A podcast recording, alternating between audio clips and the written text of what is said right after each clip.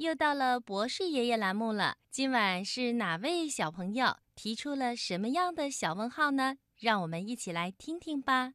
博士爷爷你好，我想问你一个小问号：为什么橡皮可以擦掉铅笔写过的印子呢？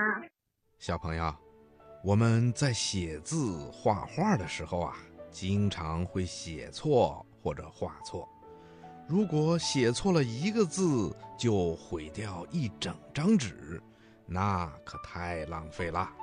所以啊，我们可以用橡皮把写错的字轻轻一擦，这个用铅笔写的字啊，就从纸上消失了，而且纸。也会干干净净的。那为什么橡皮能够把铅笔写的字迹擦掉呢？嗯，刚才呀，博士爷爷说到过铅笔和纸。